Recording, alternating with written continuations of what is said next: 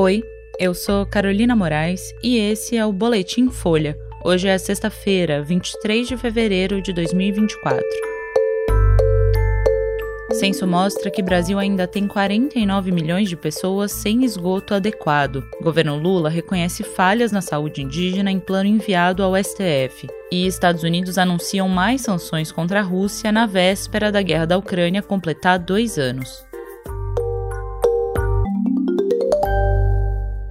O Brasil ainda tem 49 milhões de pessoas sem esgoto adequado e 4 milhões e 800 mil sem água encanada. É o que apontam novos dados do Censo Demográfico 2022, divulgados nesta sexta pelo IBGE. O censo mostra que pouco mais de 60% da população vive em domicílios conectados à rede de coleta. Outros 13% estão em endereços que usam fossa séptica ou fossa filtro como solução individual. Essas opções são consideradas adequadas pelo Plano Nacional de Saneamento Básico e a porcentagem da população com acesso a elas vem subindo. Era pouco menos de 60% em 2000 e chegou a cerca de 75% em 2022. Ainda assim, Quase 25% da população vive em residências com esgoto considerado precário. Isso inclui fossa rudimentar ou buraco, vala, rio, lago, córrego ou mar. Também existe uma grande desigualdade regional. No norte, só 46% da população tem esgoto adequado, é a menor taxa do país. O sudeste tem o maior número de pessoas em situação adequada,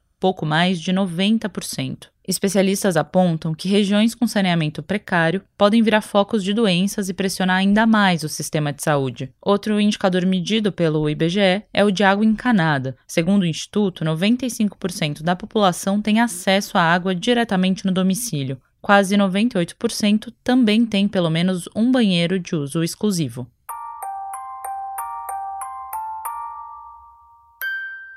O governo Lula reconheceu que houve falhas na gestão da crise de saúde dos Yanomamis em um relatório enviado ao STF no início do mês. O documento tinha sido exigido pelo ministro Luiz Roberto Barroso em novembro do ano passado, quando ele determinou que o governo apresentasse um plano de ação para que a mortalidade nas terras indígenas fosse reduzida. Em 20 de janeiro, o estado de emergência em saúde pública na região completou um ano. Em 2023, foram registradas 363 mortes de Yanomamis na terra indígena. O dado do primeiro ano do governo Lula supera o de 2022, quando 343 mortes foram registradas. O executivo argumenta que houve subnotificação em 2022, o último ano do governo Jair Bolsonaro. No relatório entregue ao STF, o governo lista o que chama de fragilidades e ameaças internas. Em cerca de 120 páginas, a Secretaria de Saúde Indígena do Ministério da Saúde cita uma série de falhas no sistema, como falta de pessoal qualificado, corte de verbas, equipamentos obsoletos e alta rotatividade de gestores. Em entrevista coletiva nesta quinta-feira, a ministra dos Povos Indígenas, Sônia Guajajara, reconheceu o problema e afirmou que um ano não foi o suficiente para resolver todas as dificuldades, como a presença do garimpo ilegal. Ela também falou que as ações agora deixam de ser emergenciais para serem permanentes. O governo anunciou em janeiro a instalação de uma estrutura em Boa Vista que vai reunir 13 ministérios, além de três bases de vigilância da Polícia Federal e das Forças Armadas.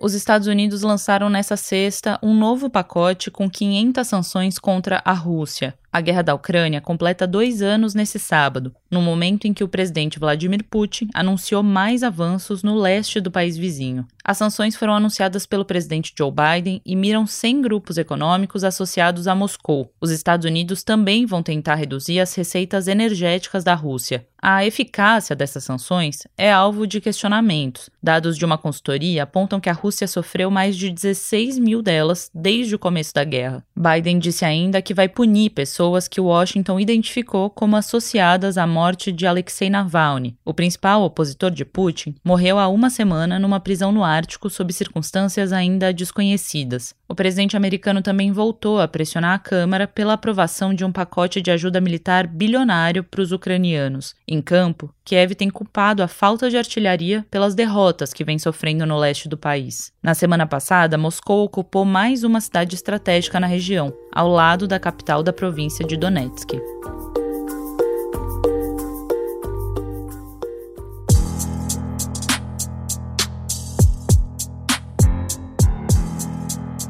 Oi, Eu sou Ana Luísa Albuquerque, apresentadora do Autoritários, novo podcast da Folha. Em cada episódio, a gente fala de um líder contemporâneo que vem minando a democracia por dentro. Eu viajei ao redor do mundo para contar as histórias deles e de suas vítimas. O primeiro episódio já está disponível nos principais tocadores e no site do jornal. Não deixe de avaliar e seguir a gente para não perder nenhum. Até mais!